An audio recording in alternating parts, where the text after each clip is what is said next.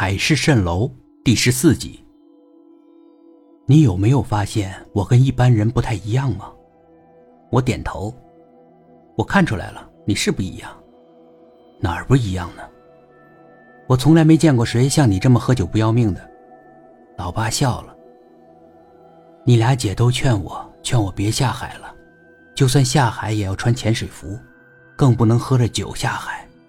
哎，他们不知道。我根本淹不死。我哼了一声。这是你跟一般人不一样的另一件事。哦，什么事呢？盲目自信，已经到了狂妄自大的境界。狂妄自大？没有啊。怎么没有？竟然说自己不会淹死，竟然说喝多少酒都不会醉，这不是狂妄自大吗？可我真的不会淹死啊。我也真喝不醉，从来没喝醉过，我都不愿意抨击他了。我也喝了一大口酒。你好像不相信我说的话。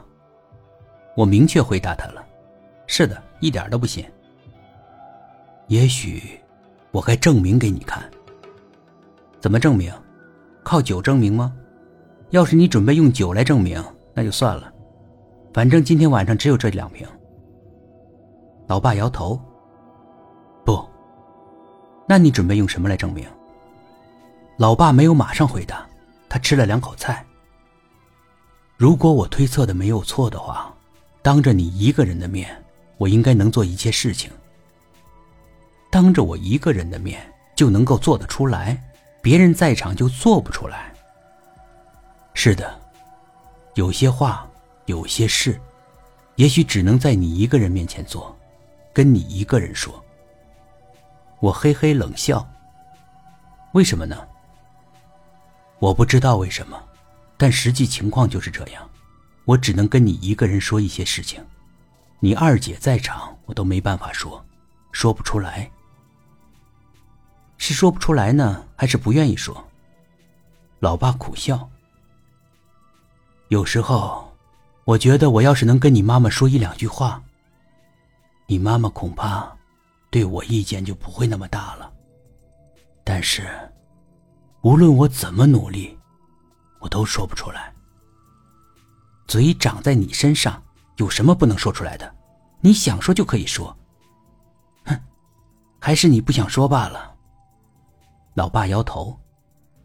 不是心理原因吗？应该不是吧？我心里清清楚楚。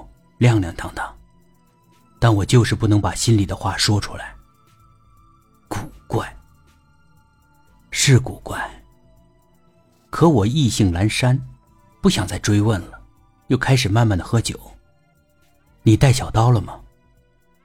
干嘛要小刀啊？又没有什么水果需要削。他坚持问我。我倒是带了一个，我拿出我的钥匙，其中一个大钥匙是个伪装。里面拔出来是个小刀。频繁的安检太麻烦了，商家就设计出这样一种小刀，既实用又能过安检。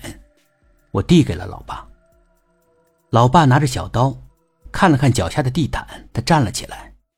他去了卫生间，他叫我过去，我答应着。但我站起身的时候，感觉到了酒精的力量，有点摇晃，跟平时不太一样。我走到卫生间的门口，看见老爸撸起了袖子，他拿着那把小刀对着自己的左小臂，我的酒一下子醒了。你要干嘛？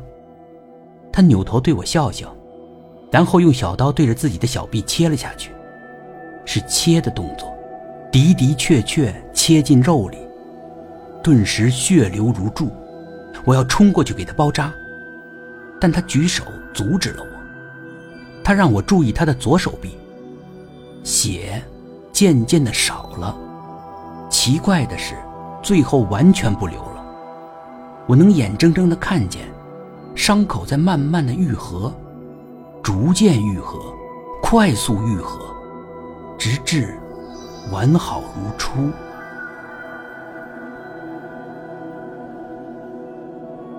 本集故事播讲完毕，点击上方的订阅。订阅不迷路。